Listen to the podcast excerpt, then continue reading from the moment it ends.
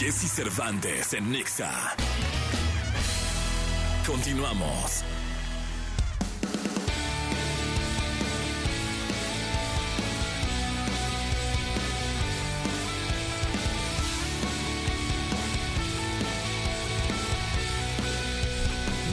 50 minutos. 9 de la mañana con 50 minutos. Gracias por estar en contacto con nosotros. Gracias. Y bueno, vamos con la entrevista.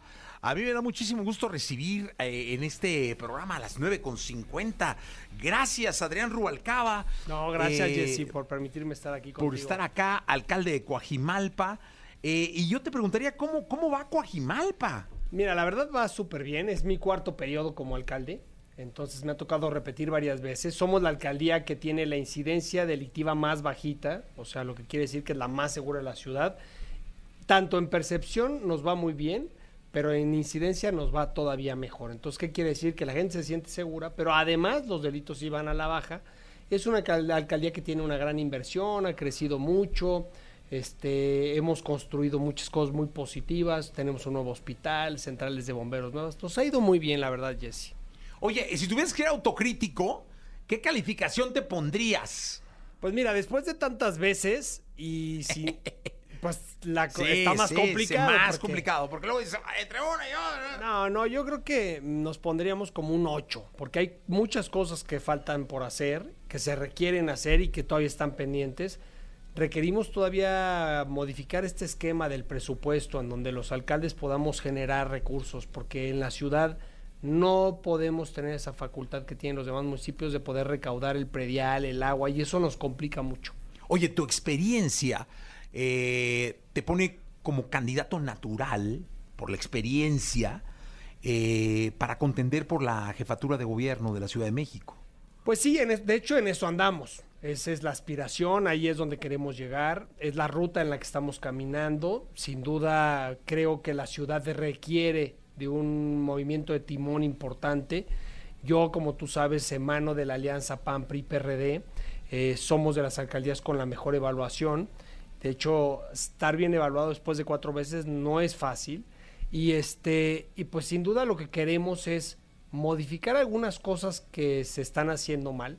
También darle continuidad, porque no todo se está haciendo mal, sino también hay cosas que están funcionando. Y darle continuidad a esas cosas que están funcionando y poder generar que la sociedad deje de estar en esta dinámica de polarización.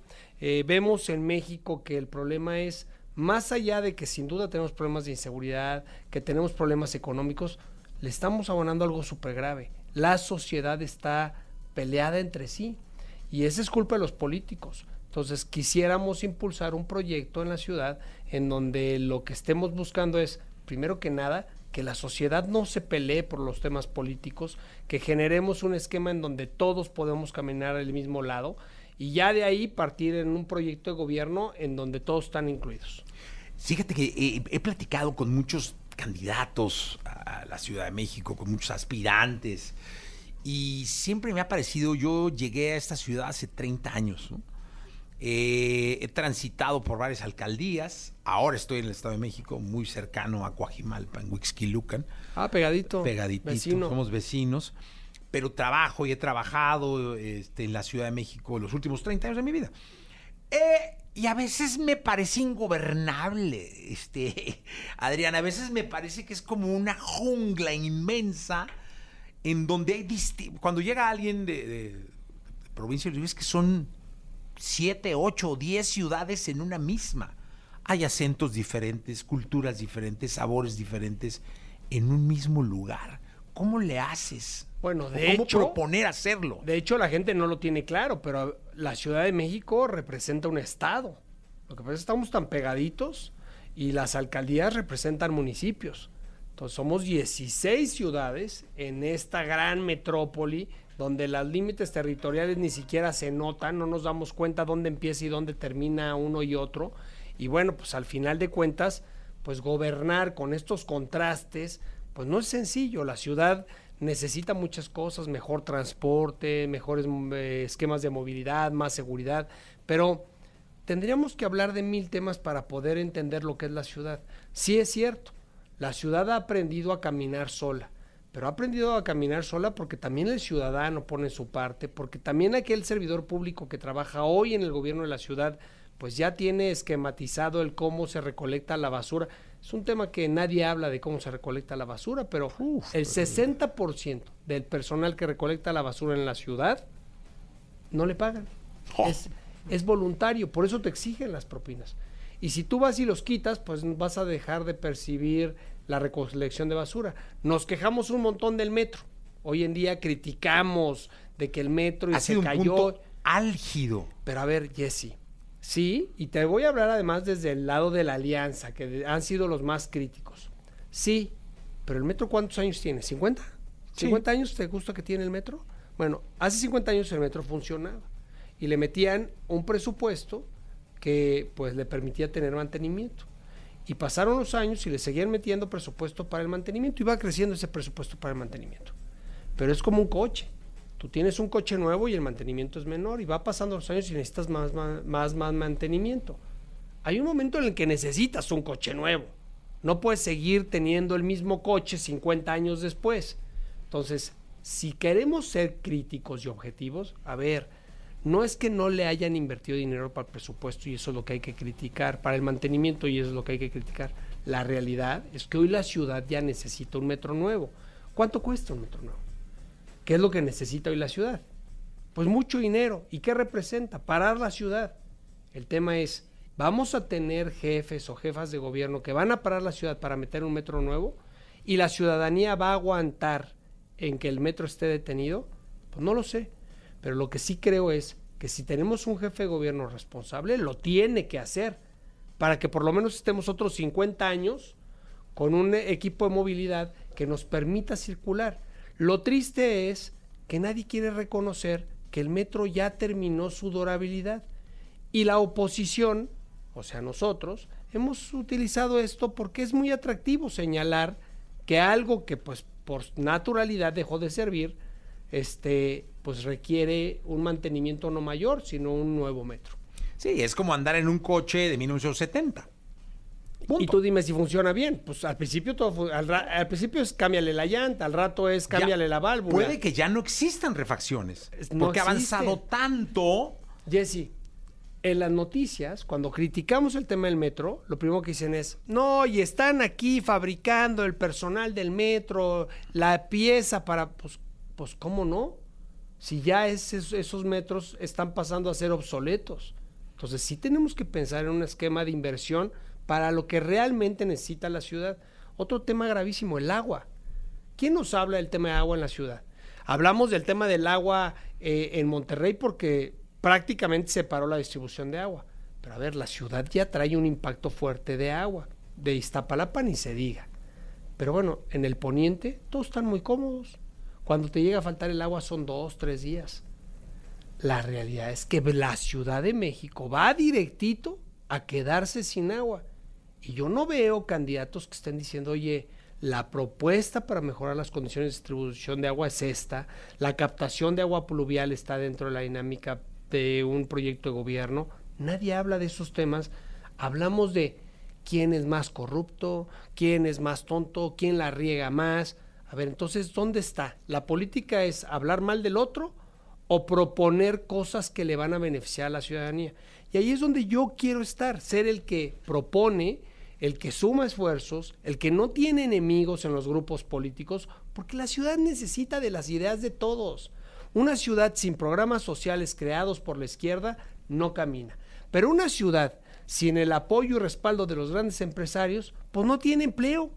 Entonces no podemos polarizar esto porque tuvimos una marcha hace unos meses en favor del INE, donde este sector caminó juntos y se manifestaron y, y apoyaron el tema de no a la desaparición del INE. Días después tuvimos una marcha similar en apoyo al presidente.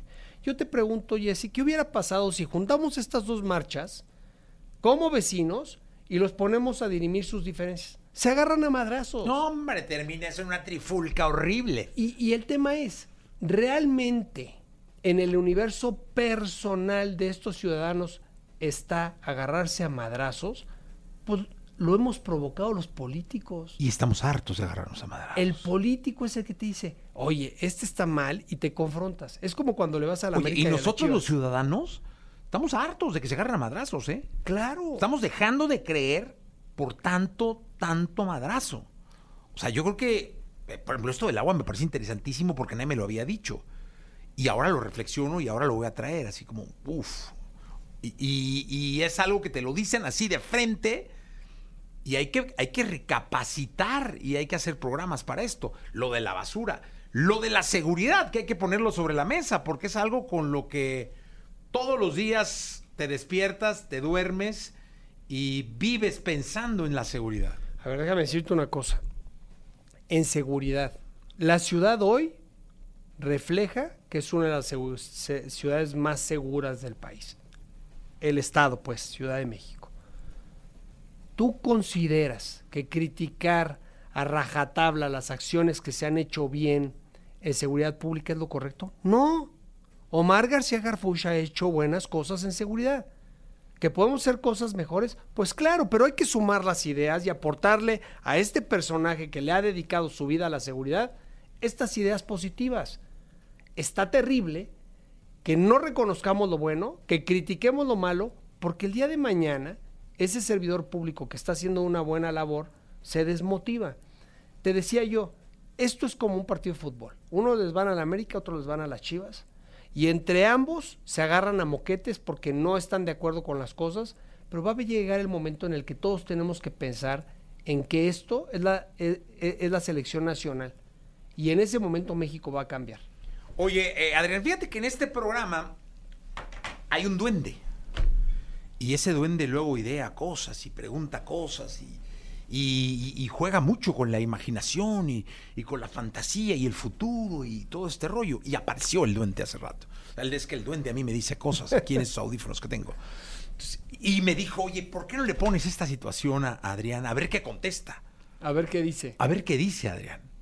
En un supuesto, porque todavía es un supuesto, que fueras el candidato oficial de la alianza, bueno, para contender por la jefatura de la Ciudad de México. ¿No? Ya, estamos, Ya, listo. estamos ahí. El duende, porque el duende, ya me dijo, pinche duende es experto. Es bueno. Experto, experto. ¿Contra quién te gustaría contender? El duende me pide dos nombres.